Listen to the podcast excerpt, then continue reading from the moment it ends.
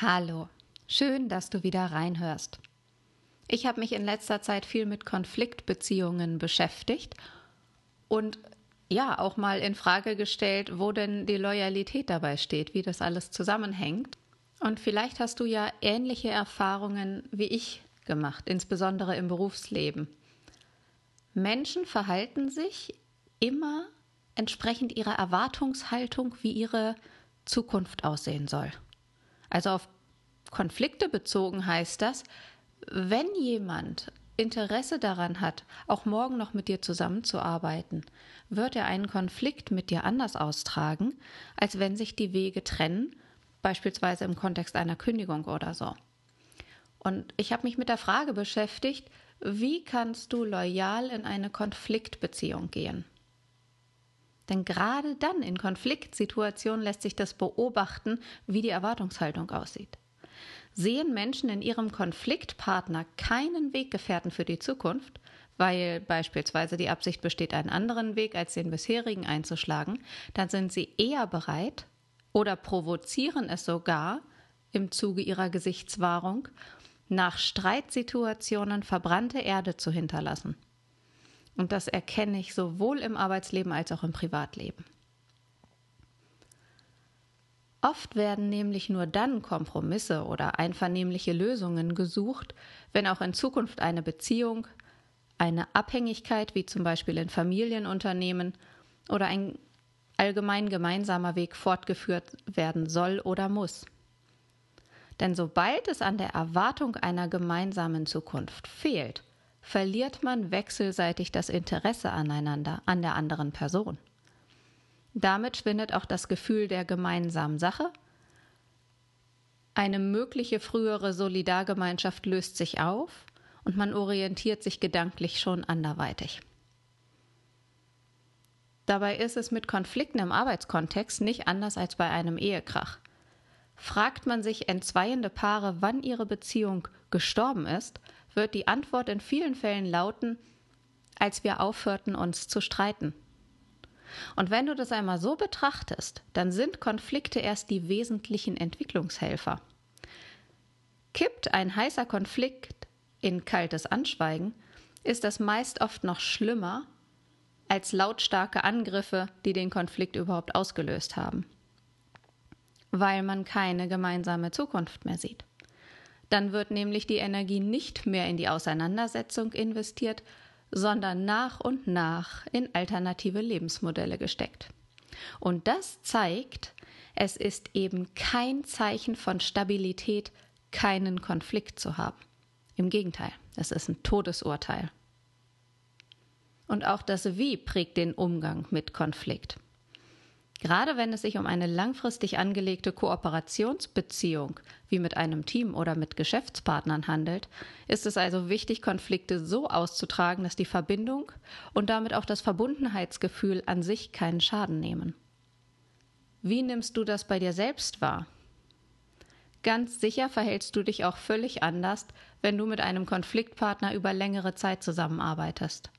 Dann nimmst du dich wahrscheinlich in bestimmten Bereichen zurück, disziplinierst dich. Mit der fortdauernden Absicht der Zusammenarbeit wächst nämlich deine Neigung, einen Konflikt so auszutragen, dass das gemeinsame Ganze nicht dauerhaft überschattet wird.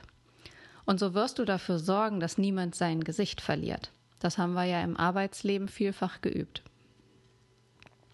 Und selbst wenn du es könntest, wirst du einen Konflikt mit einem Menschen, mit dem du dich wieder siehst, weiterhin zusammenarbeiten musst, nicht bis zum bitteren Ende durchfechten. Sollte dir auf der anderen Seite klar sein, dass kein gemeinsamer Weg mehr vor dir und deinem Konfliktpartner liegt, möglicherweise eine Kündigung unausweichlich ist, dann erlischt alles, was vorher Bindung erzeugte.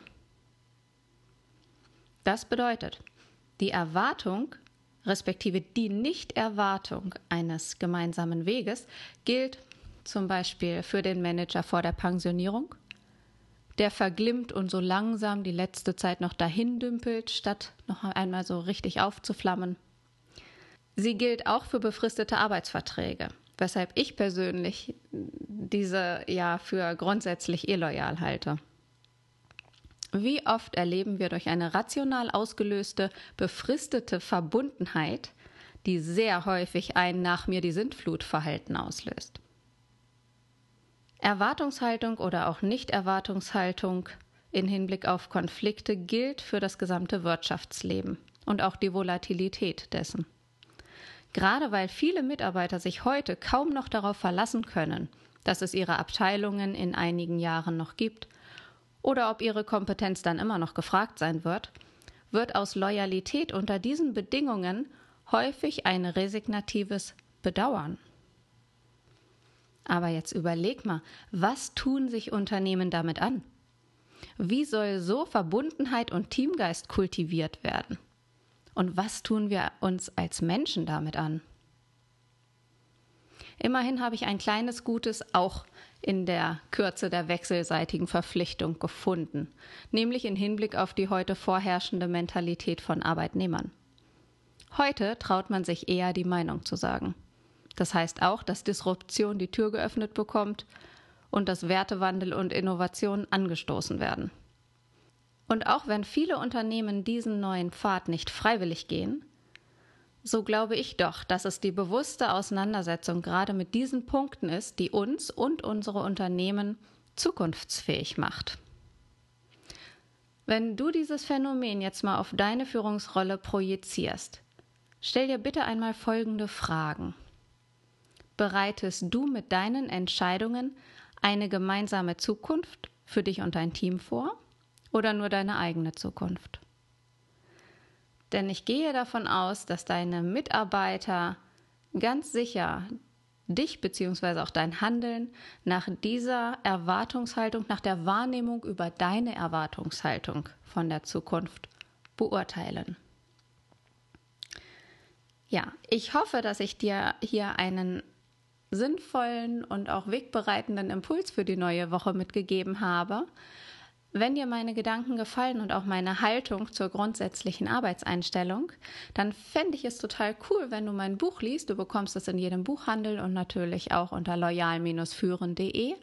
Und ich würde mich wahnsinnig über dein Feedback freuen und wenn Fragen offen bleiben, ebenso diese. Denn daran kann ich mich ja weiterentwickeln und weiter, ja, damit beschäftigen. Also ich wäre dir sehr dankbar. Schön, dass du zugehört hast. Hör bald wieder rein und ich wünsche dir eine erfolgreiche Woche.